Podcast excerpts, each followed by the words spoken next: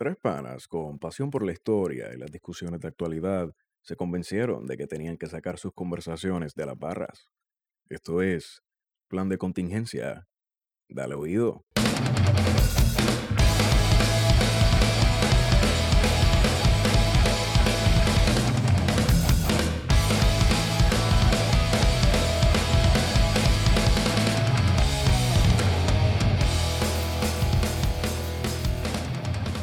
Bueno, amigos y amigas que nos escuchan, este es eh, un so- sorpresivo, inesperado y que nosotros no estábamos ni siquiera listos. Episodio número 43. Listo me refiero porque ya nosotros habíamos dicho en la nota del calce con Silverio que nos íbamos de vacaciones. Y como es costumbre de, de la gente que estudia historia, pues tú esperas que hayan los elementos de juicio y que la cosita esté un poquito más cuajada en el español boricua para abundar sobre un tema. Y hoy me encuentro como siempre con la grata presencia presencial hermosa que suelta luz y emana eh, horóscopos llenos de odio. de Esteban Julio Gómez Geo. Saludos a todos y todas las podcasts escuchas. Y a tus nuevos fanáticos de tus horóscopos Twitter. No, no, no, mira, en verdad eh, era por la tarde y no había tomado café. Así que, pichea. Yo tú los cobro ahí, posibilidades No, de señor. Patreon, Patreon. No, voy a pagar- puedo cobrar 30 pesos muñequitos de palito. Y pues por el otro lado, eh, un chamaquito bien chévere de Cabo Rojo que está bien contento con, con esta decisión de grabar un episodio hoy. Yo siento que él va a repartir sablazos. Anda con el sable de Bolívar en el bolsillo. Exacto. Wario Next Padilla Martí. Saludos a todos y a todas. Bueno, yo creo que... ¿Por dónde le metemos mano a esta pendeja? Bueno, ¿qué- qué- primero hay que empezar por qué nos haría volver de las vacaciones. ¿Qué me haría yo este, hacer querer verle la cara a ustedes dos? Otra vez. Nosotros no ¿Qué me haría a mí a tener que subir a San Juan? a Caracas, perdóname. Caracas. Sí, es, un buen, es- es un- es un buen punto. Ay, Dios mío. Y es que, mano, uno puede cogerse vacaciones, pero la papelonería de, del Estado, del gobierno, bueno, perdóname, del gobierno partido, Del gobierno millennial. y no nos deja descansar. Y había que hacer, había que hablar, con todo y que ya todo, el, ya todo el mundo habló. Pero pues ahora nos toca a nosotros, uno no se puede quedar callado, ¿no? Sí, sí, sí. Este. Yo, cre- yo creo que ya todo el mundo está bastante claro de que vamos a hablar, ¿no? So, Sí. Vamos a hablar de, de los federales. Vamos a hablar del amiguito eh, Raúl y Antonio de Sucre Maldonado Nieves. el libertador del pueblo puertorriqueño. Es que esto es tan gracioso como la gente que está envuelta en nuestra política o, ¿verdad? Que son temas de conversación en las noticias. Un día son los héroes de uno y las basuras de otro y de momento sácata.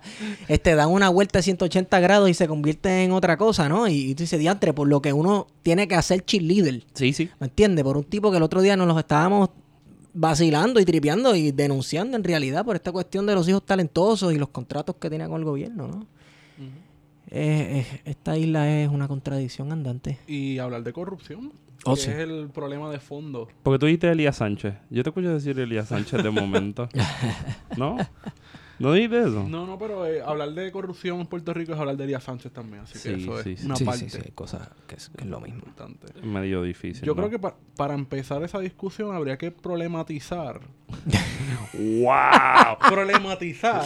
No van dos minutos. Sí, no sí, van no, dos no, minutos. Hay, hay que problematizar el, el concepto de corrupción porque cuando se habla de corrupción en Puerto Rico se piensa como algo súper superficial, por encimita, y, y no se va a, a- a- a la génesis de la corrupción, ¿no? Que, que uno podría pensar que la gente dice, no, pues cualquier conducta que tú hagas por ahí puede ser corrupta, pero la corrupción es inherente al mismo sistema capitalista Oh, sí. y en nuestro caso a la colonia, ¿no? Porque no se puede ligar una cosa de la otra.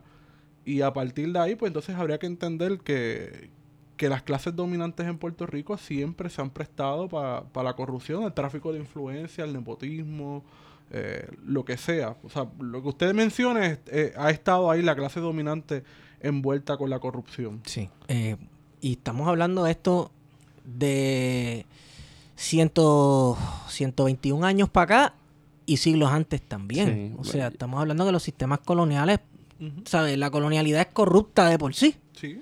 Yo recuerdo que, que, y mala mía que te corté ahí, yo recuerdo que, que hay un panita de, de mío, que es el doctor Dorian López León, que estudió el fenómeno del, del personaje de Baltasar Dandino en el siglo XVI o XVII. No recuerdo, pero es en época de la piratería. Y ese personaje era el sobrino del gobernador de, de San Juan, ¿no? De Puerto Rico. Y de las pocas cosas que a mí me gustaría traerlo a hablar de ese tema específicamente, de las pocas cosas que recuerdo era que este sobrino de- del gobernador tenía una flota naval, tenía acceso a la tesorería de la Real Hacienda que quedaba en alguno de los pisos de la fortaleza hoy día.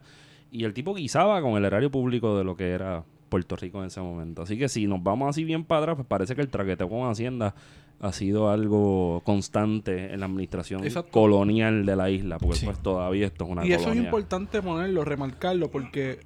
Recalcarlo, perdón. eh, que no es una cuestión atemporal, ¿lo sabes? Es una cuestión que si uno Sí. busca los orígenes, uno puede seguir yendo hacia atrás y vas a encontrar casos de corrupción que no necesariamente son los mismos, porque obviamente hay un contexto histórico. Y los la- sistemas cambian, claro. Los, sistemas cambian, pero sigue estando ahí esa llaga de la corrupción de una clase dominante que, que siempre ha estado, ¿verdad? Intermediaria entre el poder metropolitano y aquí Sí. en la colonia y que siempre ha estado chupando de- del erario público, De la teta pública. de la teta decir. pública, correcto. Sí, porque son excelentes capitalistas que viven del gobierno. Sí. Y si usted vive del gobierno como sector privado, pues usted es un mal capitalista, ¿no? Claro. Porque eso es lo que a ti te molesta, ¿no? Que el, que el sector público sobrepase en tamaño al sector privado. Sí. Quieren todo bajo la libre, el libre comercio y toda esta eh, pendejada de que pues, el- el- la mano invisible del capital es lo que va a solucionar el o, que, lo, o lo que va a crear el desarrollo Claro, económico. Tú mencionabas a Elías Sánchez y obviamente el capitalismo no puede funcionar sin corrupción. Y el mejor ejemplo es Elías Sánchez. Elías Sánchez viene a... se convierte en la persona que va a dirigir la transición del gobierno de Puerto Rico Ujú. en 2016. Yo me acuerdo de eso, papel. Y era, olvídate, el hombre duro. El comité transitorio, el- recuerdo. el comité de transición. Era estaba Falfo también, Estaba ¿verdad? Falforona, estaba Itza García. Varios personajes que ya no están. Ya no. William Villafañe. Que han ido volando en canto. que han ido volando en canto. Eh, y estaba ¿Y por- Moncho Doral también. ¿Por qué han ido volando en canto, Guario? Porque es que se me olvida. Pero vamos por paso, porque entonces Ah. el, el caso de Elías Sánchez, que pasa del, comi- del comité de transición, luego cuando llega al gobierno en enero del 2017, Bueno, antes de eso, y perdón te interrumpa, era el director de campaña del era el director de campaña, obviamente. O sea, que ahí fue que empezó todo. Sí, sí, Eh, sí. igual que sí. García, William Villafañe y demás, que después tienen el escándalo del, WhatsApp Gate. Eh, Elías Sánchez se, se convierte, por nominación del gobernador, en representante ante la Junta eh, de Control Fiscal. Y resulta que no dura mucho en el puesto, pero es porque se da cuenta que, oye, mira, hay unos contratos importantes y quizás yo puedo dedicarme a ser contratista del gobierno. Entonces, es una puerta giratoria. Utilizas tu influencia, utilizas tu acceso a la información pública que se estaban discutiendo en la Junta de Control Fiscal para convertirte en contratista precisamente del gobierno de Puerto Rico y de la Junta de Control Fiscal. Así cualquiera. No, y eso que tú dices me recuerda a las películas de los 90, donde estaba este tipo con el diamante, cortaba el cristal, se metía, saca- Ah, sí, sacaba, sí, un, sí, sí. sacaba un disco duro, lo ponía en la computadora, escribía un password, se tancaba, Misión volvía, ponía otro, exacto. misión imposible, sacaba la información y se iba y nadie se dio cuenta. Yo creo que Elías hizo eso probablemente frente a todos nosotros, loco. Sí, ¿no? Entonces se, se- De otra forma, ¿verdad? Pero se presentó como esta persona altruista que no tiene ningún interés porque ya él tiene su carrera. con los perridientes, pues tiene Exacto, perridientes sí. también nuevos. Y pues resultó. Sí, eso fue otra cosa, el cambio de imagen. Sí. este, a través de todos los- estos contratos. Y es la misma gente que luego está en radio con su compañera, eh, su suegro, y están en la radio eh, bajando unas líneas al garete, eh, defendiendo la corrupción, Sí. Sí, sí. No, porque es persecución. porque es persecución. Sí, es un pueblo perseguido. El Ey. pueblo estadista es perseguido por la prensa socialista, eh, por los izquierdistas que son, por los pipiolos que son el 3%. Me parece bien raro que un 3% pueda oprimir a la, a la mayoría, ¿verdad? Entonces, de ese mismo clan de Elías Sánchez, pues está Isa García, William Villafañe, que entre otras cosas tenían un chat en WhatsApp cuando llegaron a Fortaleza. Y resulta que dentro de ese chat de discusión de campaña estaba este juez Oh, sí. inocente que no sabía nada, era juez en un pueblo que pf, un pueblo mierda. ¿Qué, juego- qué pueblo era ese? Moca. ¿Qué- qué- qué- Y en Moca no pasa nada, cabrón. en, en- en Moca te consideran genio si te lavas la boca bien a los cuatro años, imagínate, cabrón. Empiecen, empiecen. Oye, usted es problemático. Eh, quizás las personas no lo saben, pero los jueces municipales usualmente son los que presiden las juntas de la Comisión Estatal de Elecciones, las juntas electorales. Así que este juez eh, municipal del pueblo de, Agua, de Moca presidía, Eso es un pueblo. presidía también la, la junta la junta electoral en el periodo electoral. Así que estaba haciendo unas preguntas dentro de ese chat. Eh, relacionadas sobre la emisión de unos votos, ¿verdad? Sí.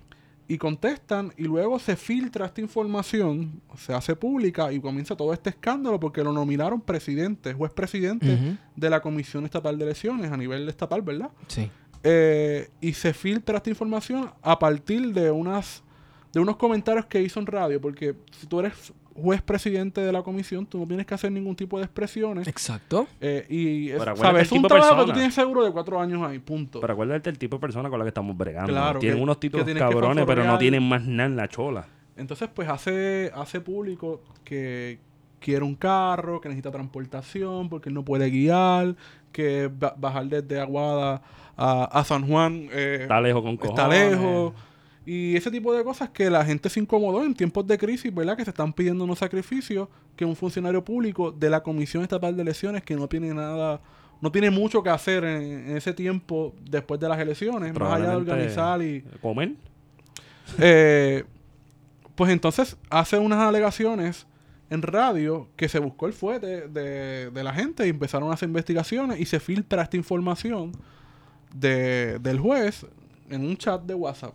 Y ahí explotó uno de los primeros peos Sí. grandes del gobierno. Sí, se mandaron a joder un corillo, cabrón. Exacto. de que estaban utilizando chat, que estaban utilizando un juez, que se supone que el juez es una persona neutral, Em- imparcial. imparcial, eh, y en este caso... pues, no. Científico también, ¿no? y científico. Y Ni en de este izquierda caso, ni de derecha. en este caso, los jueces, todo el mundo sabe cómo se nombra un juez en Puerto Rico. Sí. Eh, lo, nombra un, un- lo nombra el gobernador, lo nomina y tiene que pasar por el sedazo del Senado, pero tú sabes que si estás nominando al gobernador a una persona es porque Sí, señor. sea, Esa es la plancha. Esa es la planchita. Él no sabe ni quién carajo es ese tipo. Él tira el nombre y porque se lo recomendó a alguien y porque Exacto. obviamente camina bien. la persona camina bien, dona. Y participa de, de, de todas las auges y el bembé que esa gente tiene montado, ¿no? Correcto. Mira, la salida de Isa García, que era la que había creado el plan eh, para Puerto Rico, ese famoso plan ruta. Ruta blanca. Espérate un momento, pero entonces, ¿cómo es que sale la mastermind de, de la imagen de esta administración? Porque toda esta gente estaba en el chat. Había un, un Esa no fue la del PR Coffee. Exacto. 3, algo así, PR3 Cro- Coffee, una mierda así que se llamaba el chat. Que dicho eso de paso, no recuerdo el nombre, pero estaba bien charro, cabrón. Eh, estaba el gobernador también. Ah, te habla como si tuviese estado allí. No, no, pero en el, en el chat nunca se pudo demostrar que ese, que ese nombre eh, era RR. Era Ricardo Rosselló, pero RR. Bueno, RR puede ser Ricky Ricón también, ¿no? Ah, pero es Ricky, es Ricky, es Ricón Ricky, también, ¿no? El mismo, el mismo exacto. personaje. Eh, así que sale, aparte de eso, había otro escándalo en el departamento de la vivienda. Salen varios funcionarios de momento. Ese es el primer gran escándalo Del gobierno del milenial. gobierno millennial. Este, Wow. aún, en menos de un año, o sea, más o menos, duró ese, ese escándalo. Y entonces, eh, en sustitución de William Villafaña, que también sale, llega Raúl Maldonado, Raúl Maldonado en primera instancia era secretario de la que gobernación. en ¿no? primera Sí. instancia era secretario de, de Hacienda. Un hombre de confianza, ¿no? De Hacienda. No, de Hacienda estaba Teresita. No, no, Raúl Maldonado era en la transición. Raúl Maldonado entra a Hacienda. Es que no sé, porque esto, él esto, sale esto es como un juego de voleibol. Tú no sabes quién está entrando y él quién está sale saliendo. después, viene Teresita, que no duró mucho, no duró ni un año, o sea, lleva, llevaba meses. Teresita. Eh, El nombre de Doña Caselimber. y él pasa a Fortaleza porque entonces viene a ocupar esto que llaman la sombrilla, sombrero, que era la Secretaría de la Gobernación y la, el principal eh, oficial de- financiero del gobierno, Sí. eh, que lo convertía en el hombre fuerte del, del gobernador, o sea, la persona de confianza, y nos lo habían vendido como este gran hombre eh, canoso que tenía experiencia, que podía manejar toda la situación del gobierno. Y resulta que empezaron a hacer unas alegaciones de investigación y él dice, oye, pues mira, yo voy para, voy para la fiscalía a ver qué es la que hay. Ujú. Llevó a la fiscalía federal y al otro, a dos o tres días, eso fue un viernes que fue a la fiscalía. Sí, que él llegó porque yo creo que él estaba en el 24 y brincó para Ah, allí. puede ser. Quizás ¿verdad? se dio par de palos y dijo, oye, vamos a visitar a esta gente allá al lado. Y porque pues, no tiene mucho sentido, ¿verdad? Y entonces fue allí, no se sabe qué fue lo que pasó según...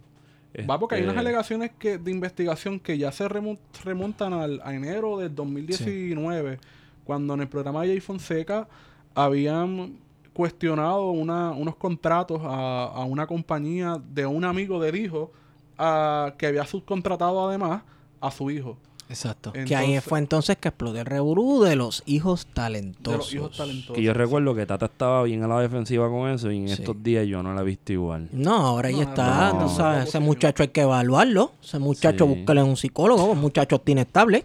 Sí, eso está cabrón porque esta gente no tiene ningún tipo de política pública con bregar la situación de la salud mental en Puerto Rico como algo a, a grosso modo.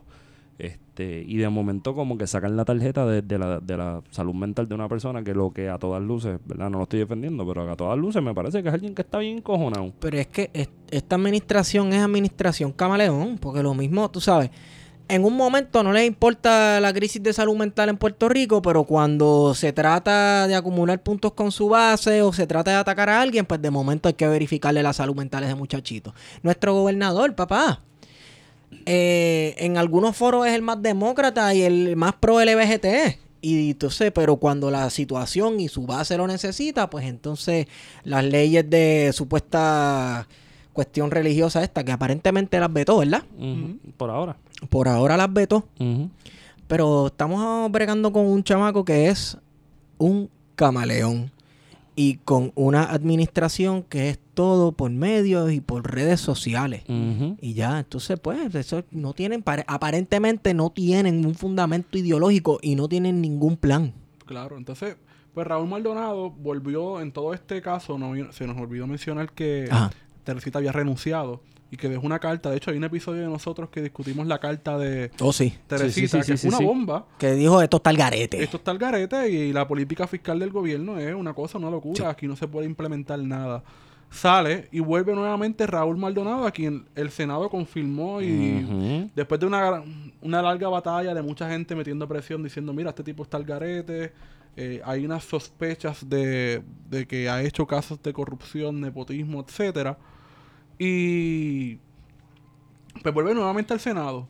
Pasa la aprobación, se convierte en secretario de Hacienda eh, y resulta que está siendo investigado. Va a fiscalía y al otro, a los dos días va al lunes, va al programa de Rubén Sánchez y es que vi- viene y dice en forma trágica que hay una una mafia dentro del gobierno, que hay una persecución. Sí. Y después de haber dicho eso, no duró dos horas en su cargo. Exacto. Lo renunciaron. Lo renunciaron. Y estamos hablando de un gobernador que en campaña dijo que iba a hacer que todo el mundo firmara un acuerdo anticorrupción o un Sí. plan anticorrupción. Tienes un tipo que está dentro de tu administración denunciando, mira, mira, corrupción, corrupción, corrupción, vótenlo.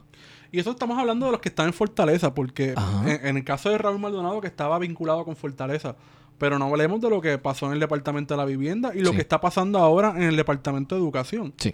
Sabes que entonces tú tienes una gente que nos las han vendido como estas superestrellas altruistas, pero en caso Sí. de Kelleher, Sí. que venía a salvaguardar la educación pública en Puerto Rico y que resultó que tiene, o sea, que está empapada en lodo hasta lo último. En fanga. En fanga.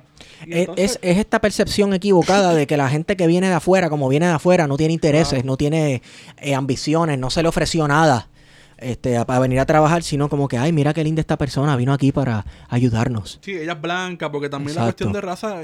Había gente que venía con esta narrativa de que era que le tenían odio por ser estadounidense. Por xenofobia. Y, y la realidad del caso es que es al contrario. Se utiliza el discurso de raza de parte de la clase dominante. Ajá. De que soy blanca, yo sé más que tú, yo doy clases en tal lado, en George Washington University me parece que es. Eh, yo tengo experiencia, este, eh, tú tienes que obedecer. Sí. Y no solamente eso.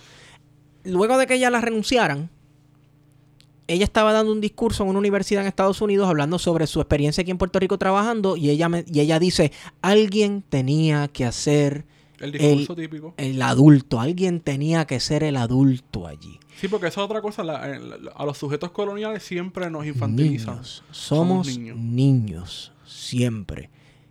Este Por eso me molesta mucho cuando hacen esta comparación de diciendo que el gobernador es un niño, porque yo creo que los niños tienen más capacidad que el propio gobernador y que cualquier persona que esté al mando de, de- de la administración del Oye, Estado. y si me, y si me dejo llevar por todo lo que no sabe el gobernador, los niños tienen más malicia que él. Claro. Así que hay algo mal.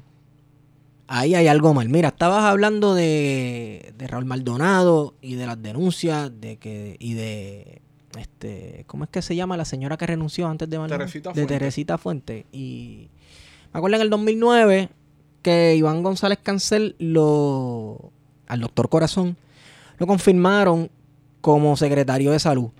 Y yo creo que no duró ni dos meses. Y él dijo, mira, este, eh, aquí están ocurriendo unas cosas, esto es para el fortuñato, aquí están ocurriendo unas cosas bien raras con los planes médicos. para mí que aquí hay corrupción. Y aparentemente él renuncia. No sé si lo renuncian, pero la historia oficial es que él renunció Sí, nunca sabremos. en, ¿verdad? prote- en protesta a todo lo que vio. Que está bastante y, cabrón. Y entonces, y los medios, no tengo buena memoria para este tiempo, de este tiempo. No sé si el Estado directamente y tan burdamente como lo está haciendo ahora, pero sí sé que a través de los medios se hizo. Le montarán una mini campaña de odio al doctor Corazón. Él se acuerda y él sabe de lo que estamos hablando. Este, nada, me acordó mucho a eso. Él lo confirman el, creo que el 28 de julio del 2009. ujú. Y entonces luego más adelante hay una noticia eh, titulada Otra renuncia más en el gobierno de Fortuño. Dicen quién fue que renunció. Y miren esto. Esto es del año 2010. Ellos se sumaron a los ex titulares de Educación Carlos Chaldón, Ode Piñeiro, secretario de Justicia Antonio Zagaldía, el director ejecutivo de Puertos Álvaro Pilar, el jefe de salud Iván González Cancel, la directora del Instituto de Cultura Puertorriqueña Carmen Ruiz Fischler, el director de emergencias médicas José Alicea y el procurador del veterano Jorge Más, entre otros. Mano, yo no sé, pero Una- siempre sale el nombre de Zagaldía. una lista. Anyway, una lista de todas las personas que a un año de comenzar la administración de Fortuño les había renunciado todo el mundo. Y aquí. Pero eso ha sido una constante. No solamente con Fortuño, también con Alejandro y también con. Ah, no, Alejandro. García Padilla, muchachos, se le fue medio mundo. Este, mano, y se van siempre por dos razones. Porque ven que el barco se está hundiendo y las ratas salen volando cuando el barco se hunde. O el efecto puerta giratoria. Yo creo que hay, hay, hay una tercera hay una tercera posibilidad también, que es la cuestión de que una cosa es que un candidato pierde la viabilidad política y otra es andar con un mameluco y las cogolias puestas. Ah, bueno, que te saquen. Ah, bueno, sí. Porque yo creo que también mucha gente está saliendo, o sea, vamos a ser honestos, los Maldonados no son las, la- las nuevas vírgenes de la caridad. sabes. No, no, sabemos que no no. son víctimas, ¿no? Porque ni Son siquiera... víctimas. eh, víctimas en el sentido de, de- de que no son la clase dominante tradicional, son gente que de momento había hecho toda su carrera como contable, práctica privada, y de repente eh, pues lo convierten en, en secretario de Hacienda y le dan todo este poder en, en Fortaleza, en las dos secretarías que, que le dieron. O sea, que no es la clase Sí. dominante tradicional Exacto. a, a la que estamos acostumbrados. Posiblemente por eso es que lo están desechando tan rápido. Claro, claro. Bueno, porque yo creo también que dentro del PNP y el PPD na- no hay, no hay tal cosa como alguien que es indispensable. claro. Elías Sánchez. Estás bien loco. Elías. Sánchez indispensable. Elías es uno, Elías es uno de muchos, gordo.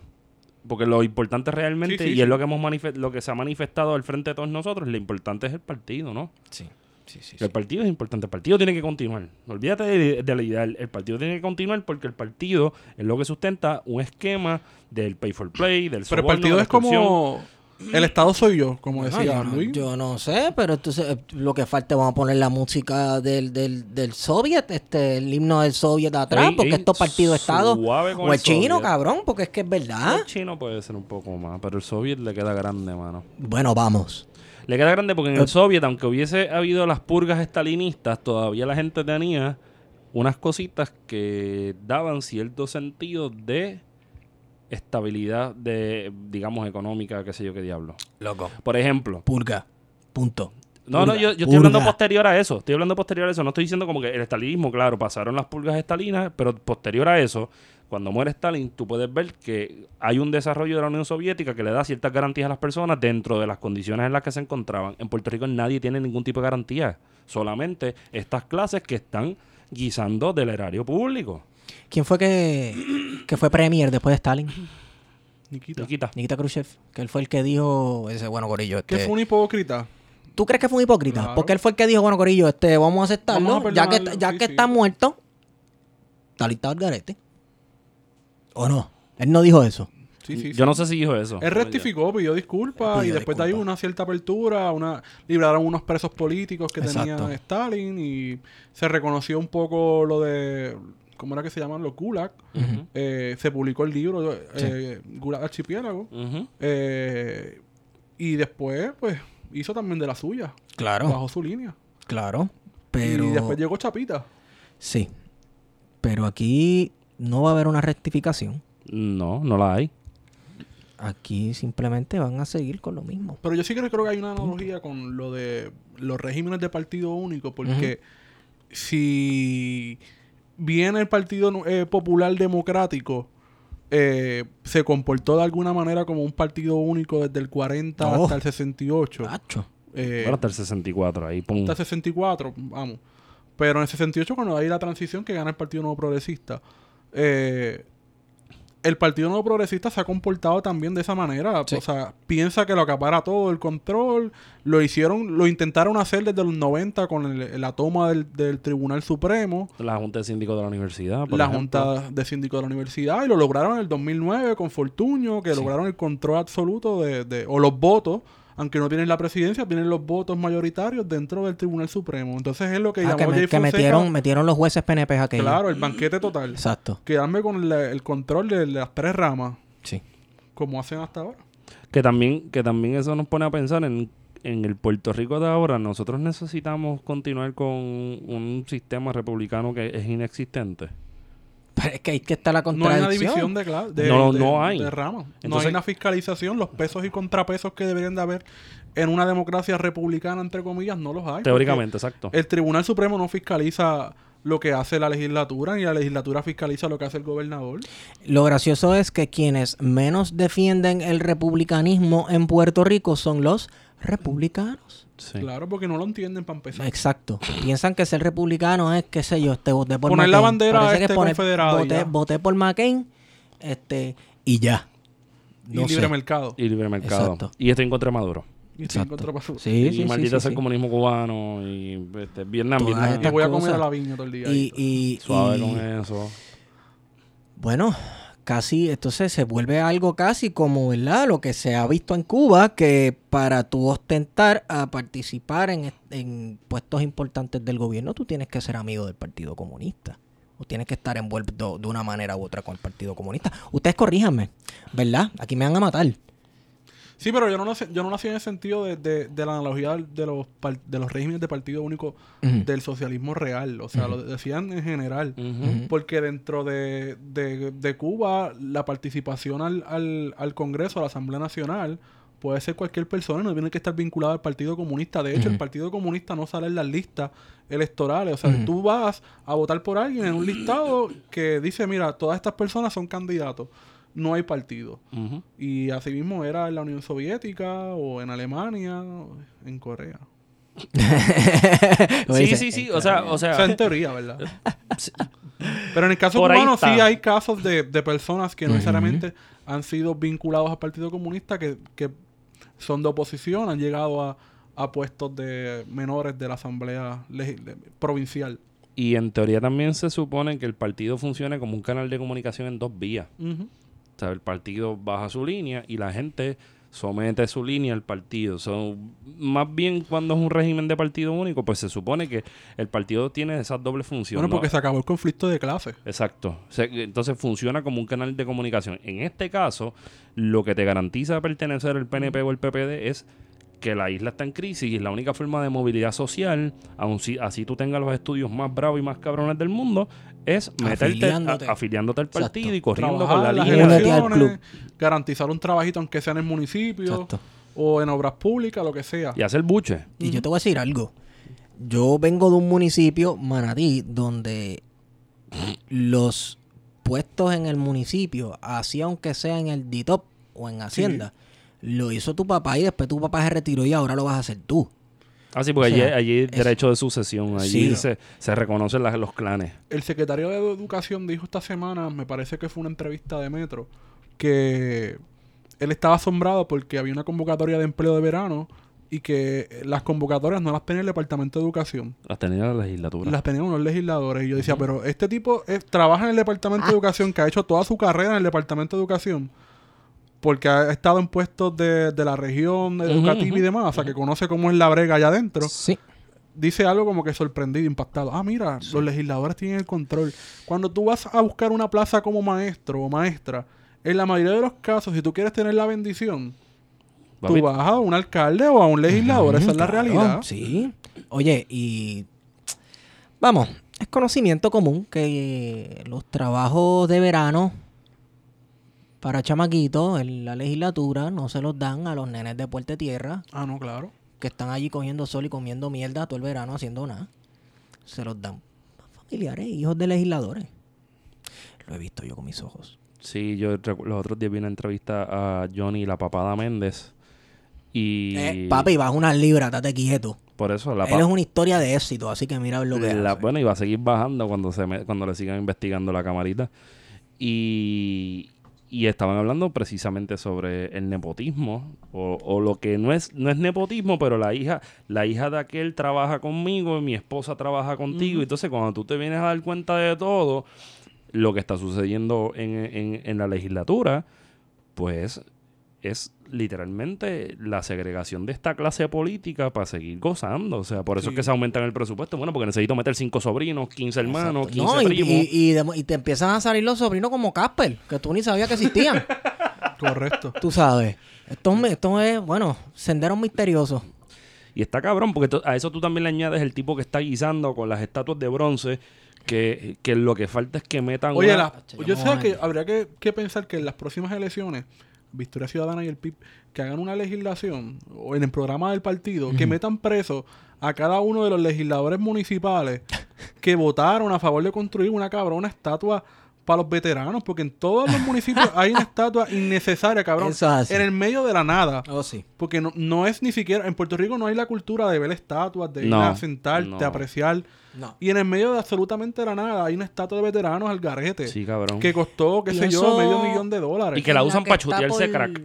Pienso en La la, y se roban por- las placas. En Sí. la número 2, llegando En yo creo que es Atillo, que hay una al veterano. Pero eso no es un ganadero. Eso es en Atillo, sí, que está. Después de hacer O eso es el ganadero, veterano ganadero. El, gana- el ganadero es en Vega Baja. No, no, eh, después está el letrero de las vacas en Atillo. Ese es el, sí. Yo no sé si eso es un, En la un número dos. veterano. Yo sé que en Vega Baja hay uno en la, en la base de lo que era el, el campamento tortuguero, que ahora es una pista y qué sé yo. Ahí hay un veterano. Y lo menos que hace la gente es mirar esas joyas estatuas. Man, y lo que tú Claro. recuerdas, porque lo que tú recuerdas de los ve- lo que por lo menos yo no recuerdo, ver una estatua de un veterano a mí no me hace sentir bien porque estoy pensando en toda esa gente que los han dejado Sobre todo en Vietnam y. Corea. Exacto. Y los de ahora también, porque también Oye, los hay. eh, alguien que escucha este podcast, porque nosotros no lo podemos hacer ahora aquí automáticamente, pero sería chévere ver si este, la construcción de todas estas estatuas sigue una cronología de, de qué años se construyeron y qué estaba pasando en Puerto Rico.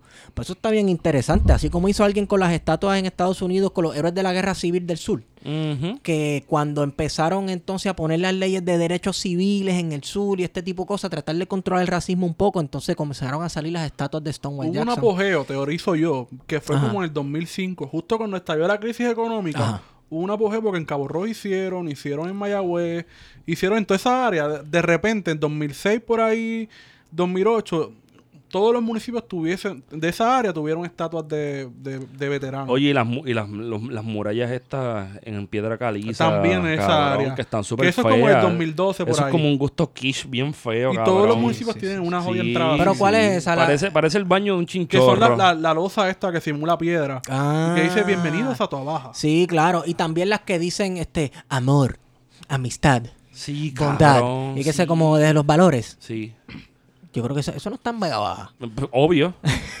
Obvio, cabrón. que si Vega Baja es un pozo de mierda, Clase de cabrón. mierda con el Marlin ese de embuste, Cabrón. cabrón. Vega Baja- yo- lo único bueno que tiene Vega Baja es el Mejayala, Igor y yo. Lo demás, bueno, no hay un par de gente más. Yo no, no Mucho mencionaste para a allá. Benito. Escucha, vaya. Bueno, porque Benito. eh, Vamos a dejarlo ahí. ¿Te gusta el disco no de Benito? Una porquería. Ok, Yo no lo escucho así. se acabó el tema. Mira, entonces.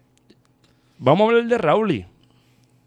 Porque ya, ya me cansé de hablar de todas las plazas. Yo tengo miedo, cabrones, de que en el 2025 sigamos en crisis, Rich- Ricky haga- haya ganado y le hayan puesto como un multipiso a las plazas de allí del Capitolio y hagan Ujú. más plazas, cabrón, más Sí. estatuas. Sí, sí, sí, sí. sí, Mira, sí, sí. después de. Una estatua, una estatua al mojito, más una estatua a la piña colada de, de- ¿cómo se llama esto? De la baja china. Sí. Porque estos cabrones le quieren, quieren crear cosas. Cabrón, un gallo. Sabes que nosotros tenemos que ir a tirarnos una foto ahí, ¿verdad? Con el gallo. ¿Con el gallo? Eh, sí. Pero con camisas como Tito Roja, no, camisas digan como con lo que sea. Digan cuándo yo voy.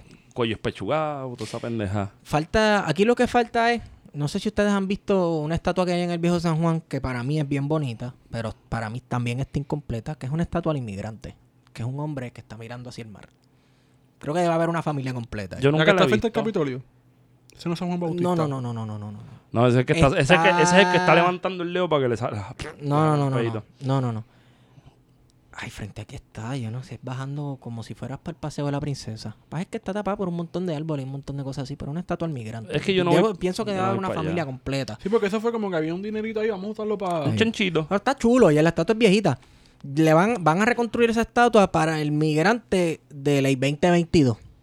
Te lo juro, ya mismo hacen una tributo a eso. ¿Qué Ya va? el 2024-2025 y van a hacer una al migrante de, de ley 2022. Los salvadores de la patria. Tienen, Exacto. pues tienen que meterle como un dispensador de apesta a sudor, porque Sí. esos 2022 apestan como que los neo hippies, ¿verdad? Sí, como sí, como sí, Brock Pierce apestan bien, bien. Pues mira, pues ya ustedes saben que la semana pasada Raúl Maldonado fue donde Rubén Sánchez. Y entonces se tiró el Yoripari y toda la pendeja. De momento, pues lo votan. Curiosamente, el gobernador le exige la renuncia. El tipo nunca se atreve a votar a nadie. Yo me emocioné y Yo dije, por primera vez este tipo tomó una decisión porque las medias se las escoge Beatriz y los calzoncillos, Doña Maga. Entonces, esa misma tarde, Raúl y se fue full. Herido. Se fue full caníbal por ahí. Estaba herido, estaba colidolido. Y pues de ahí salen las expresiones que todo el mundo sabe, donde le dicen mamabicho al gobernador. Ujú. Le dijo corrupto. Le dijo corrupto. Y sacó una información bien importante eh, sí. De Unidos por Puerto Rico. y que de, ya todos sabíamos. y de video. Claro. Sí, ya nosotros estábamos Permiso. claros. Permiso. Nosotros, ¿sabes? I hate to say, we told you so, que había, había algo raro con eso de Unidos por Puerto Rico. Ahí todo el mundo sabía que ahí había una nébula cañona. Sí, sí. Así Yo estoy que... esperando a que la carta del, gober- del, del gobierno sea dentro de dos o tres días. Eh, Beatriz está, está embarazada.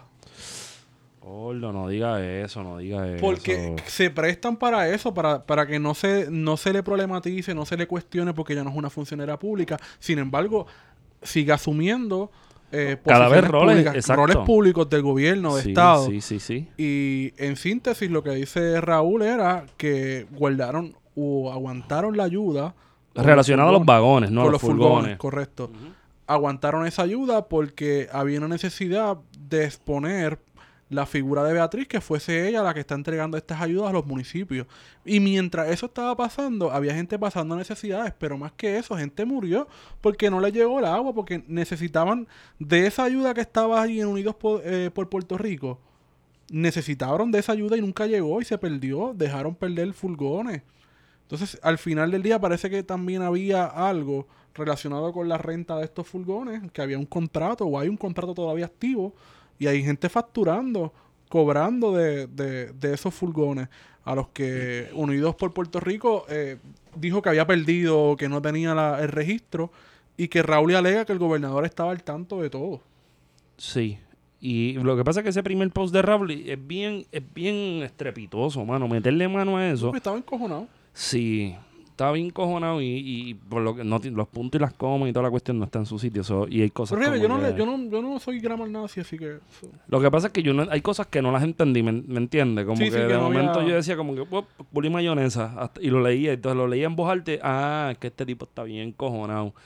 ¿Verdad? Yo creo que sí, joden con Entonces él. la carta rápido, ¿cuál tú crees que había sido de Coy? Porque eh, te digo de, la, de, la que van a usar con Bea posiblemente va a ser La de esa, Coy. la, la cuestión maternal. La de Coy y la derecha blandengue. Y la, la carta rápido que uno podía hacer la lectura desde que salió ese mensaje era, ya lo van a decir que ese tipo está loco. Sí, Y eso fue lo que han sustentado hasta ahora. sí. De que el tipo tiene problemas con sus facultades mentales, que es una persona inestable. Y entonces es como que irónico porque si fuese por inestable, el gobernador básicamente amenazó con darle un puño a Trump. Y nadie ha dicho que no es una persona inestable. Porque la gran diferencia entre el gobernador y Raúl es que nosotros tenemos bien claro que Ricardo Rosselló es un tonto. Y este, este, el que dijo que iba a cortar las cabezas a los funcionarios públicos. Maceira, también, care bobo criado. Pero Maceira es bien interesante porque yo creo que tiene 31 años el tipo y se gana más de 100 mil pesos al año. ¿Qué tú cabrón. cabrón? Cabrón, ¿Qué tú, tú estás haciendo? que ¿dónde carajo tú crees que ese tipo como abogado se hubiese es- podido ganar eso? Solamente cumpliendo con la disciplina de partido. La única función sí. de él, ¿No es de San Ignacio por casualidad? no sé si es de San Ignacio. Porque usualmente estos Tú nenes sabes, siempre todos tienen sortijitas. A mí esa sortijita ellos pueden literalmente cambiarla en chavitos prietos. Sí, pero tú sabes que es una secta. Es una secta, me, me consta, me consta. Pero como que... De ahí es que se, se educan las clases Y intermediarias. el tipo... Y yo y, de, y de, de Marista. Y yo no quiero, yo no quiero caer en esa de que, ah, mira, pues hay que seguir a Maceira, a Maceira porque también hizo lo mismo, porque eso lo han discutido en los medios hasta la saciedad y lo he visto en miles de tweets. Pero a mí lo que me resulta interesante es que estabas diciendo algo en algún momento sobre una crisis orgánica. ¿A, a qué tú te refieres con eso, Wario? Como que crisis orgánica. Que no es una crisis... O sea, esto es un, esto fue una bomba de tiempo. Cuando tú te refieres a crisis orgánica, esto es algo que, que le fue la tormenta perfecta, que se juntaron todos los factores para hacer un mierdero y convirtieron esto en, en una lluvia de caca encima de todo el mundo. No. ¿Y a qué te refieres entonces con orgánica? Que es una crisis mucho más profunda, que no es una cuestión Algo eh, sistemático. superficial, Es algo sistemático, que, no es tú- algo solamente propio de esta administración. Porque mira, Exacto. mira cómo Jaime Pérez ellos lo llevaron las cocolías puestas en, en- en- tú sabes. Yo recuerdo que él invocó a Cristo ese día. Sí, hizo un culto, él hizo Sí. un culto allí en Capitolio. ¿Sabes? Tú, tú- esta gente se está. No nos olvidemos, no tengamos memoria corta. Que si Tata Charboni el estilo otro, vamos a acordarnos el culto pentecostal que hizo Jaime Pereyó para apelar a no sé qué sentido de religiosidad del pueblo de Puerto Rico cuando lo estaban investigando. Cuando la peste, cuando, cuando estaba dándose shot de capestate allí en la oficina. Ya tú Mira, sabes. yo creo que en, en ese sentido de, de crisis orgánica, porque no se puede hablar de que es que estos son casos aislados, como se menciona. Estamos hablando de que hay un- hay un- ha habido un colapso, eh, no, no, no de las instituciones, porque eso es otra cosa. Decir que hay una crisis de instituciones, ¿qué instituciones? Porque es que, ¿cuáles? Bueno, en algún momento Ah. hu- hubo unas instituciones que respondieron con sus serias, podríamos cuestionarlas durante mil horas, respondieron a ciertas necesidades del pueblo puertorriqueño. Ahora mismo no responden. O sea, me refiero en el sentido de que si uno se pone a utilizar la teoría clásica política, uno dice instituciones, pues uno pensaría en, en los poderes, y uno dice, pues mira, eh, pero en el sentido de Puerto Rico, esas instituciones pues son, van a tener la profundidad o la, o la autonomía o la funcionalidad Que Estados permita, Unidos le permita. Exacto, no, ahí estamos claros. Entonces, pues, no hay tal cosa como una crisis de instituciones. Quizás de gobernabilidad. Y esa, goberna esa crisis de gobernabilidad se dan tanto y en cuanto Estados Unidos ha venido a recuperar toda esa, eh, toda esa prerrogati- prerrogativas que había otorgado al gobierno en el 52 y que luego está recuperando a través de promesa, por ejemplo, Y a través de lo que se está discutiendo en los y tribunales. de lo que se está discutiendo y con todos estos casos de corrupción que viene a decir, no, pues yo voy a ser el garante ahora de la moral y la ética, eh, como si ellos no fuesen responsables de lo que está pasando en Puerto No, Rico. definitivamente. Pero también tuvieron a Rosa Emilia defendiendo el PNP por mucho tiempo. Entonces, pues yo creo que no hay una crisis de institucionalidad, o sabes, si esto está políticamente colapsado, que es otra cosa. Yo creo que hay un poco de ambas, porque también hay una crisis de la colonialidad. Sí, no, pero que eso es inherente, ¿no? Porque, o sabes, como que hablar de gobernabilidad y de instituciones, como que sería inherente hablar de lo que estás diciendo, de, que hay- de la colonialidad, porque en las colonias no puede haber, o sea, hay tanta gobernabilidad como lo Como lo permita permite el el- la centro, metrópoli, el metro, exacto. exacto, la metrópoli. Bueno, pero hay que será cuestión de tiempo para vernos con colapso de, de, los- de- de las economías de las Islas Vírgenes estadounidenses, Guam y todos esos territorios, ¿verdad? Eh, eso, eso que dijiste del gobierno, Guari, está chévere porque estaba pensando en que a principios del siglo XX, finales del XIX, nuestra imposibilidad de autogobernarnos y ser un país independiente dentro de la óptica estadounidense recaía en unas profundas eh, nociones raciales, ¿verdad? Esta gente no son anglos y como no son anglos, vienen con la maldición negra española, Y yo, como hombre blanco, tengo una carga eh, la- sobre el, el white, el white man burden, Sí, ¿verdad? Y entonces cuando, cuando es, eso, eso fue lo que imposibilitó, ¿verdad? Al principio la llegada de la ley eh, Foraker, después la ley Jones, que pues, la Carta Autonómica Orgánica, perdón. Eso pues fue un poco, dándole un poco de soltura a esa dinámica que tenían lo- los, los estadounidenses con Puerto Rico. Y soltura media es como tú dices, la cuestión de que pues la cabulla te la da la metrópoli hasta Ujú. donde te la da. Pero hoy día es distinto porque yo no veo esa misma mirada que se está dando desde Estados Unidos como imposibles de autogobernarnos racialmente, sino el pueblo puertorriqueño no puede gobernarse por sí mismo dado a la corrupción. Yo creo que como que no son mutuamente excluyentes, porque, por ejemplo, cuando se aprobó Promesa, el acto más racista que yo he visto en mucho tiempo, por lo menos en el siglo XXI, y a lo mejor estoy exagerando, El pero... del chamaquito. Y, y va, o sea, va, va, o sea, intrínseco la cuestión económica y la cuestión racial. Sigue bien presente. Sí, pero no los la gringos nos igual. siguen viendo Ey. como basura. Y es un niño. Que él es el cuando viene, cuando vino a Puerto Rico, yo soy la salvadora.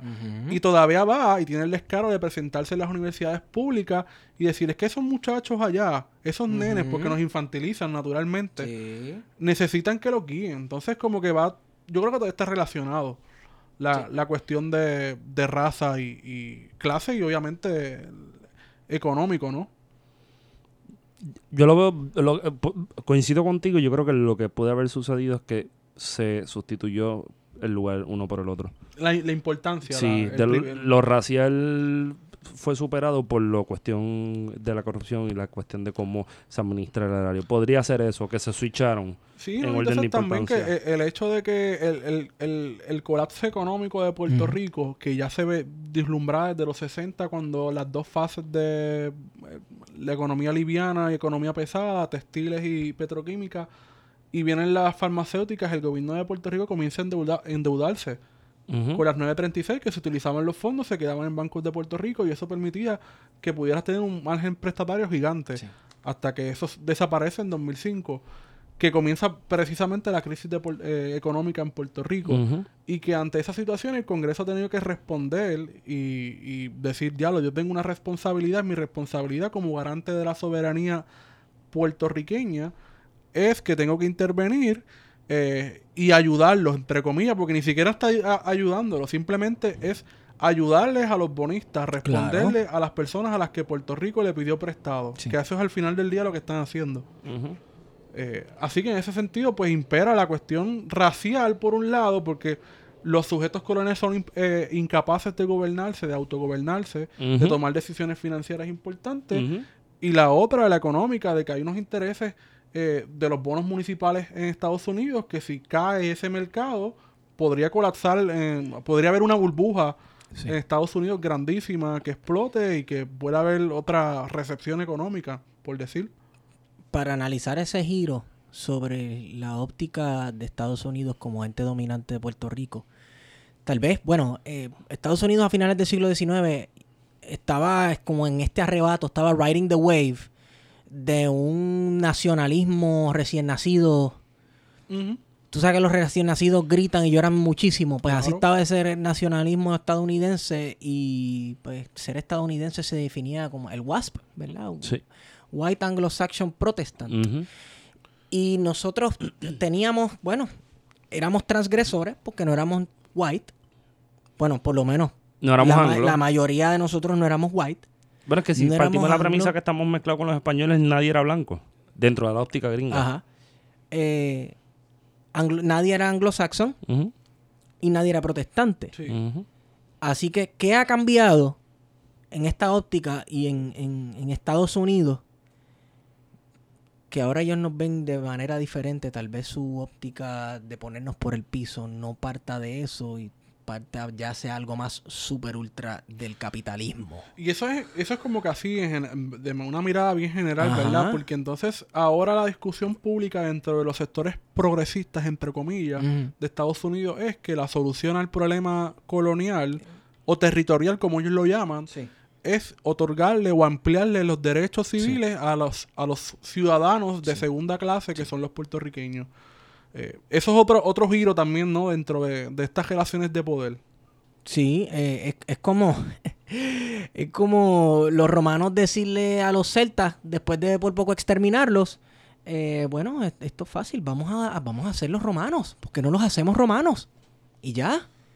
Sí, sí. Y sin tomar en contexto, o sea, hacer eso y esos análisis no toman en contexto la historia y lo que ha significado la intervención del gobierno de los Estados Unidos en, en Puerto Rico. Por eso es que el independentismo siempre ha dicho que la estadidad es la culminación del colonialismo Ujú. en Puerto Rico, o sea, es el colonialismo en su pic. Eh, me metí aquí, invadí, hice escante, tumbé, maté, etcétera, y ahora te voy a asimilar, te voy a tragar como una serpiente. Que sería el proceso lógico como ocurrió en, en- en las Antillas francesas, ¿no? Sí. En el Caribe. Sí. Que finalmente terminaron siendo absorbidos desde el, el mismo centro. Cuando dijo, mira, en la coyuntura después de la Segunda Guerra Mundial, lo mejor que podemos hacer con nuestras colonias en el Caribe es introducirlas dentro de la, la República Francesa. Claro. Y ya vimos con Minet Bonilla. No, Minet Bonilla no. Yarimar, Yarimar Yarimar Bonilla. Bonilla. Las confundo, perdóname. Con Yarimar Bonilla, que eso no acabó con el colonialismo. Al contrario. Exacto. Lo exacerba. Porque eh, seguimos siendo, bueno, en, en las Antillas francófonas siguen siendo sujetos coloniales y se nota en cómo brega la administración central con ellos versus con los territorios continentales, como dirían. Y en ese sentido, pues lo que ha habido ha sido un colapso de la gobernabilidad, ¿sabes? De, de todo el proceso, no solamente por culpa de promesas, sino también la situación económica y política post María ha sido tan crítica que no podía haber una respuesta desde la oposición a, a lo que ha estado pasando en el gobierno. Y esa es una realidad también. Y, y no hablando de oposición solamente como el Partido Popular, por ser la, la- la- el otro que le pueda hacer el- el- el, El contrapeso. el contrapeso, No, que no todo. lo ves, porque al contrario, dentro de este régimen, el Partido Popular y el Partido Nuevo Progresista son precisamente las caras de la corrupción. Exacto. Es, es como, y voy aquí a entrar en la Biblia, qué lindo. Lean Génesis, la, Diablo, el relato de, de Esaú y Jacob, Ok. que eran hermanos gemelos, pero gemelos este, fraternos. Uno era colorado y el otro era pelinegro. Y cuando eh, Sara está dando a luz, uno de los niños sale, saca una pierna primero y luego la esconde en el vientre de su madre, no sé cómo diablo. ajá, ajá.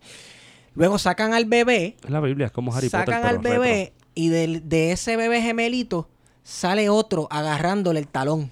Yo pensé que iba a decir otra No, cosa. no, sale, o sea, entonces salen los dos, estaban peleando, Ajá. juntos pero revueltos, estaban peleando desde el vientre de su madre, pero eran hermanos y eran gemelos, la misma vaina. Entonces, esto es el Partido Popular Democrático, el Partido Nuevo Progresista. Son hermanitos gemelos. Sí. Yo creo que hacen se, lo están, mismo. se están peleando por la misma eh, primogenitura del padre, como quien dice uno, que en este caso es el erario público, las Exacto. migajas que nos deja el gobierno federal aquí. Exacto. Está cabrón porque.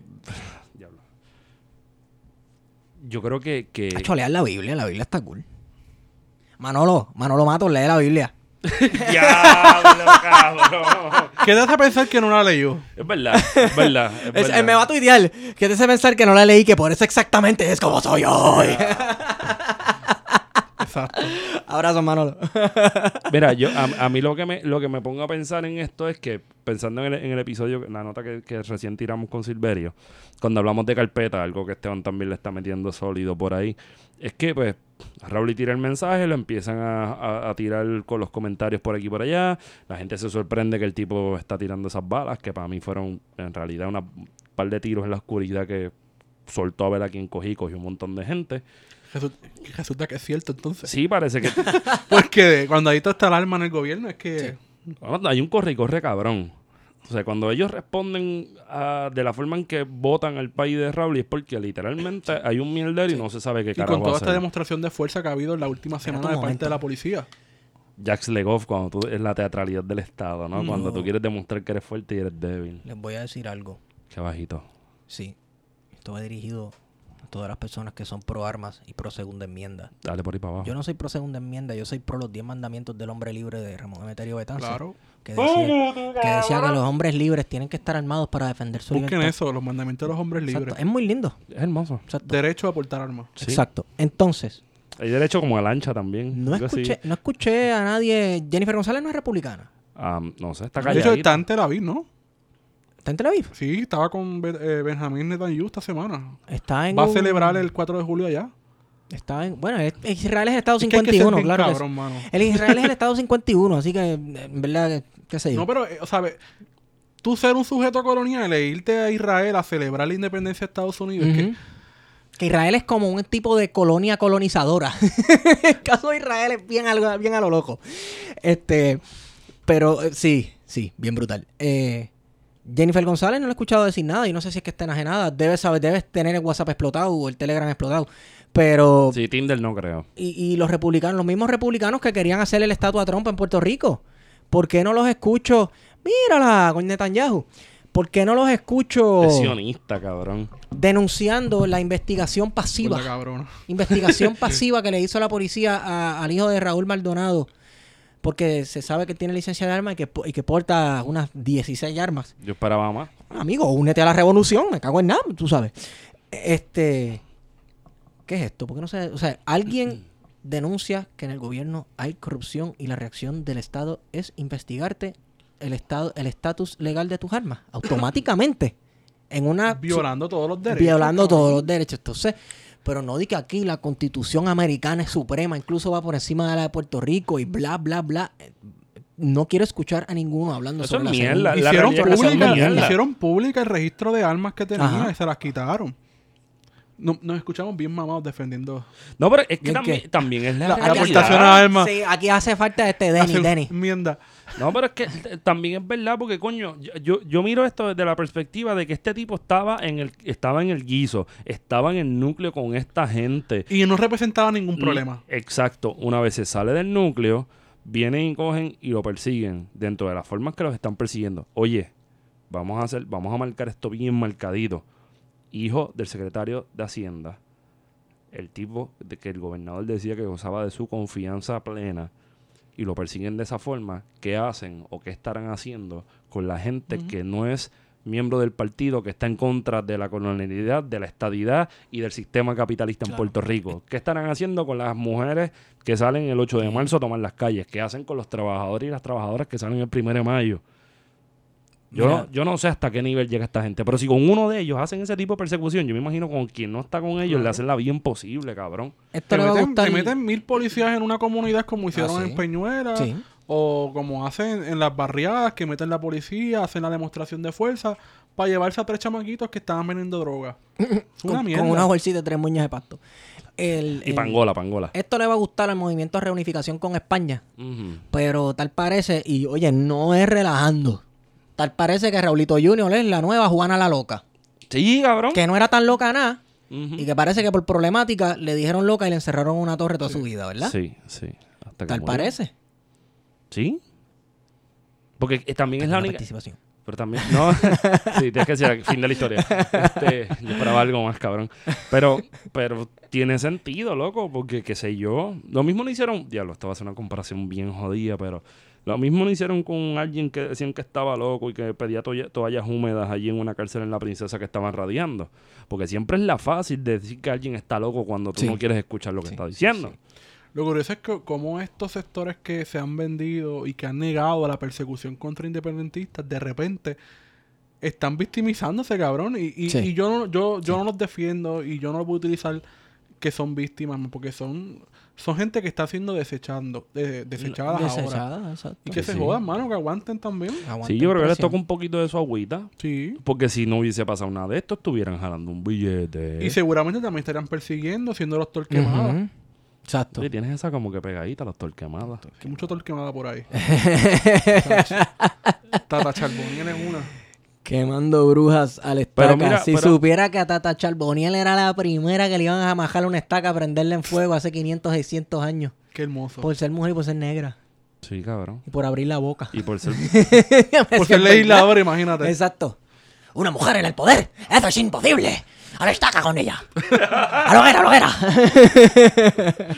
te, te faltó llamar a alguien que No, te las la traducciones, a menos que sea en inglés, sea una traducción al español. ¿Has visto estas películas? Que las traducciones hablan así.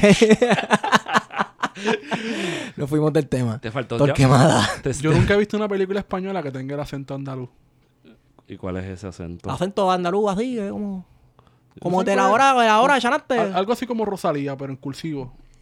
Diablo, cabrón. Yo no llego ahí, loco. Es cierto, tío. Es, cierto. Todo es como que el español estandarizado, bien. Sí, sí, sí. ¿Ustedes sabían que Ricardo cumplía años en marzo? Ricardo King. Rosselló. ¿Ah, sí? ¿Ustedes lo sabían? Ricardo, Ricardo Rosselló está de vacaciones.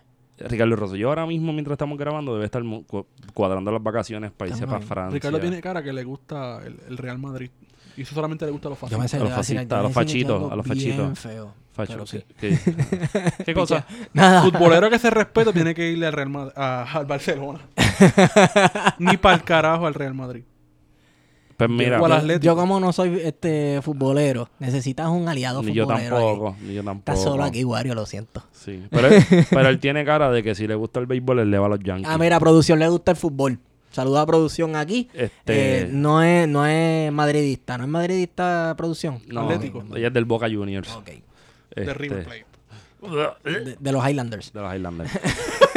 Mira, este, este, pues hoy, hoy él se fue para la final de la Copa de Fútbol de la FIFA femenina. Porque él parece que a él le gusta el fútbol. No sé por qué. La cuestión es que estamos en buenas manos. La cuestión es que estamos en manos del gran canciller de el conde de Miramar. De la elegancia hecha carne. Un hombre con un verbo increíble. Con un dominio del lenguaje exquisito.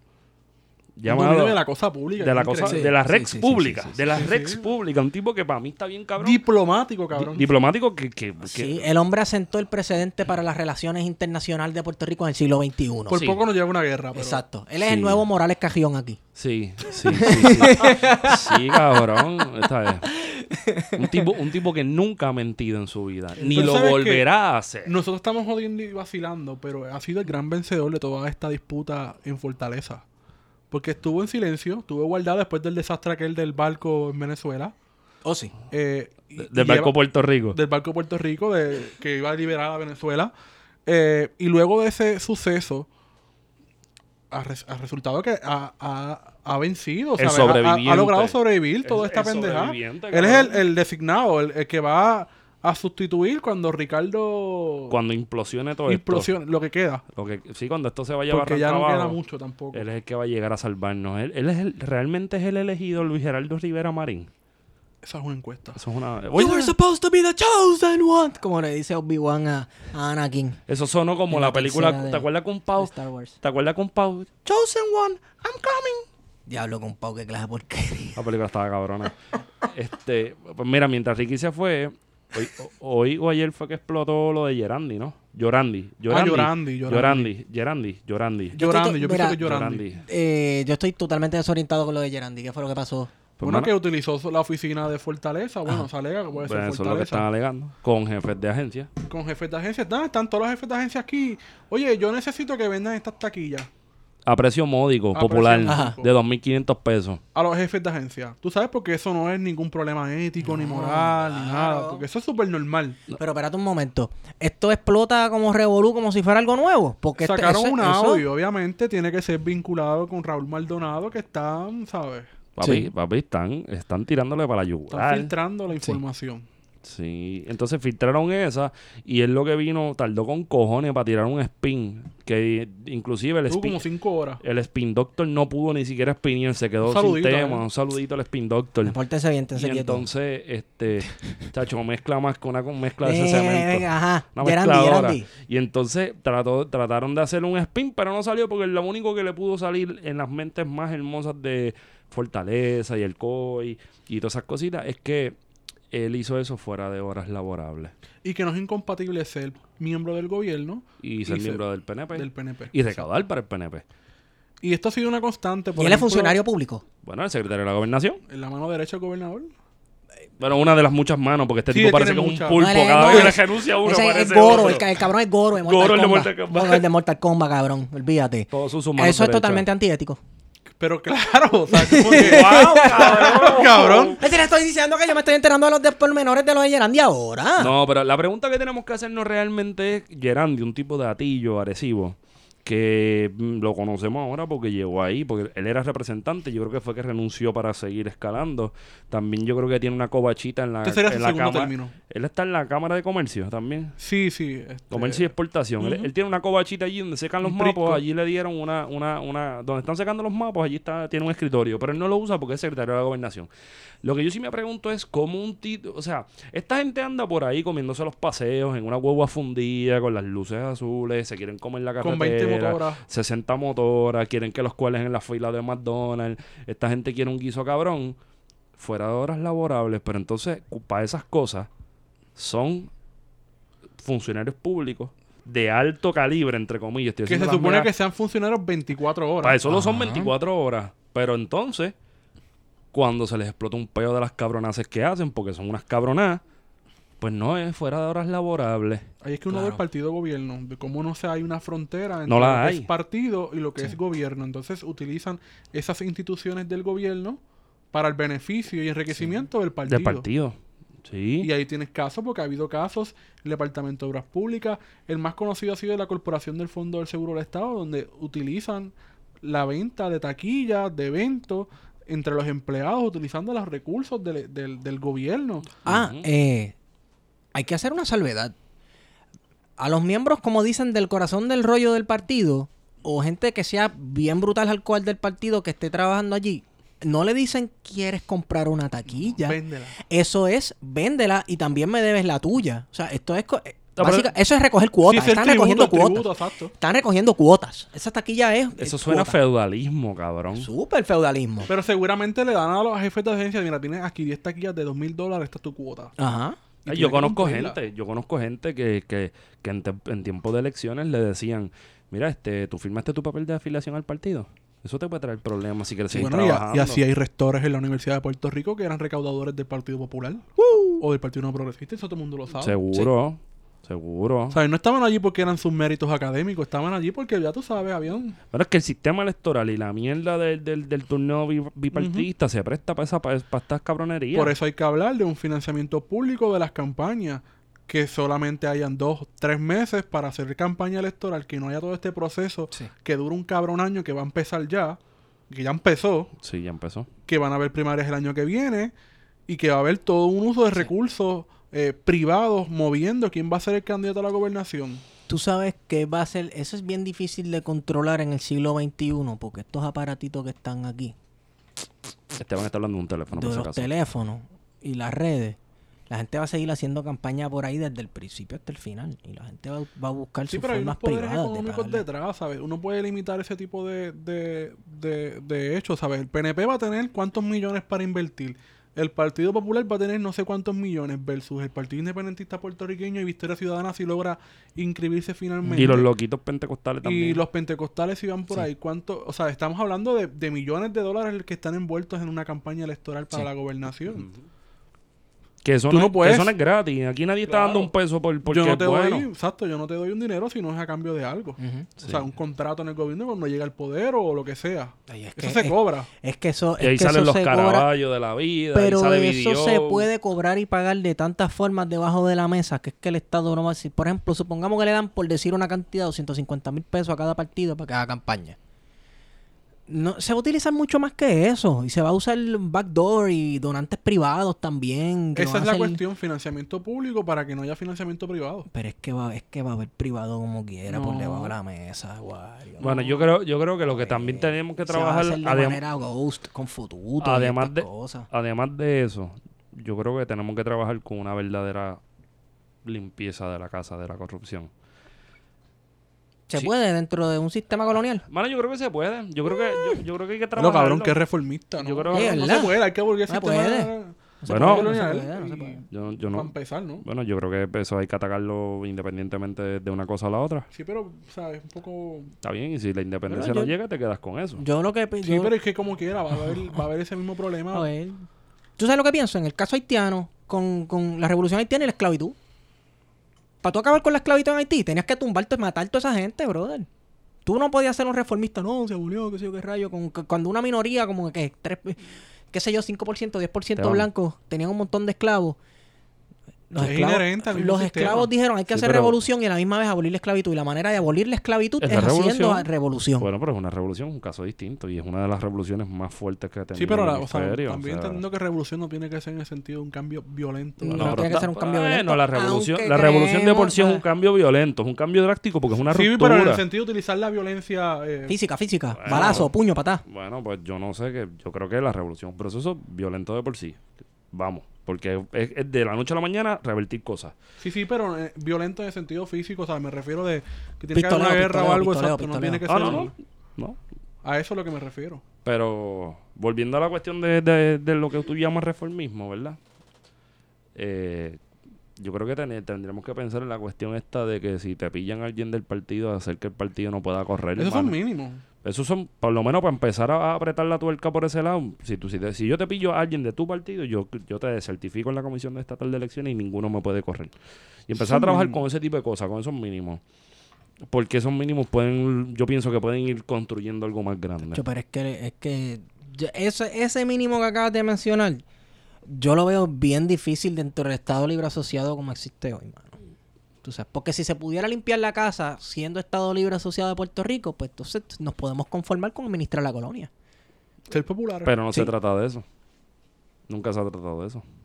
¿Qué viene primero entonces? ¿Limpiar la casa y la descolonización o la descolonización y se limpia la casa? Las dos cosas a la ¿Se vez. puede limpiar la casa sin descolonizar o se puede descolonizar sin limpiar la casa? Yo creo que se pueden hacer las dos cosas a la vez. Yo creo que ponerle un, yo creo que hay un tu- ninguna es mutuamente excluyente. Son dos cosas que requieren la prioridad. Lo que de- pasa es que tienes que reconocer que mientras sigue existiendo la colonia, va a ser bien difícil acabar con la corrupción porque es intrínseco. Y o cuando sea, sea una república independiente, también vamos a tener que mandar los otros por paredón. ahí depende de cómo se construye esa independencia. Claro. ¿Cómo y para quiénes? Sí. Porque yo no me quiero un Tomás Rivera Chats de primer ministro. De o de Premier. presidente. De Premier, cabrón. Sí, yo no lo quiero. Yo no lo quiero ni. Chats. Aparecería en caballo, cabrón. Caballo blanco. Sí. Se parece Entonces- a Otto von Bismarck se Chacho. parece. Hacemos, hacemos como la iglesia anglicana, que es un organismo del Estado. Y entonces Tata Charbonnier es la, la gran sacerdotisa de, de la iglesia este, pentecostal. Y le damos una iglesia para que esté tranquila con Naida, mano. Exacto. Le damos el Coliseo a Puerto Rico que se joda. Mira, este, vamos a ir cerrando, ¿verdad? Digo, yo creo que, que hay que darle seguimiento a, esa, Hay que darle a esas seguimiento. cositas. Nosotros no íbamos a tenernos a sentarnos a hacer una línea cronológica bien cabrona sobre el tema, sino queríamos hablar un poco sobre Bueno, esas si cosas que nos traen por ahí. pues, Aquí ya hablamos estadística. ¿no? Sí, sí, pero que a lo que me refiero como que queríamos darle un poquito más de carne fuera de eso. Este, así que hay que mantenerse pendientes. Nosotros actualmente seguimos de vacaciones. Exacto. Como dice ese gran dúo puertorriqueño de cantautores, Baby Rasty Gringo, alerta pendiente, camarón que se duerme se lo lleva a la corriente. Mira, yo creo que también quiero no- noticias importantes. Eh, tenemos cuenta de eh, ATH Mobile Business, ¿verdad? Que ustedes son los que saben de esto. Nos pueden buscar por plan de contingencia Plan y de nos tiran con algo porque esto es un proyecto autogestionado que necesita de las aportaciones de ustedes para poder modernizar los equipos y seguir adelante con, con el proyecto. Sí, Exacto. Así que donen o a sea, TH Móvil, poner el modo de business, plan de contingencia todo junto y nos busca y nos tira eh, 99 centavos, pesos. Si quiere tirarse mil pesos. eh, También. Saben, Y, y la otra es que venimos con un par de cositas buenas en el próximo mes y pues ustedes tienen que estar pendientes porque, o sea, ahorren chavo, no se pongan a beber porque va a venir algo bien chévere, bien bonito, bien hermoso. Y este bando, ¿dónde te consiguen a ti? Si te necesitan para saber el horóscopo lleno de No odio. voy, a, no voy a hacer horóscopo de eso. pues. Estoy por Twitter. Y Wario, ¿dónde te consiguen a ti si quieren leer sobre, no sé, política española? Me consiguen Wario Candanga. Todavía no has tirado el 51. Yo creo que ya te tumbaron la cuenta, cabrón. Yo creo que te la tumbaron. Eh, a mí me pueden seguir si quieren leer cosas que no tienen mucho sentido y ver memes de cosas bien estúpidas en arroba PHETO feto. Y este fue el 43. Este 4 de julio, ¡Eh, diablo! Esto. este 4 de julio, Postdata. cuando esté en la playa o cuando esté por ahí, mire, es bueno celebrar la libertad del prójimo es bueno. Con todo y que esa libertad ha traído unos procesos históricos bien complicados en cuanto a lucha de clases y racial se refiere. Eh, pero la libertad y la independencia siempre es un buen punto de partida para construir algo mejor. Piensa un poco en eso. Yo ya tengo los tweets de amargado. Sí. Para ese día, para soltarlos, mi odio. Feliz cumpleaños a los Estados Unidos de América. Lo bueno es que siempre hay un 5. Día de la independencia de Venezuela. Exacto. Exacto. y yo creo que hemos sido con ustedes. ¿Plan de contingencia? Sí.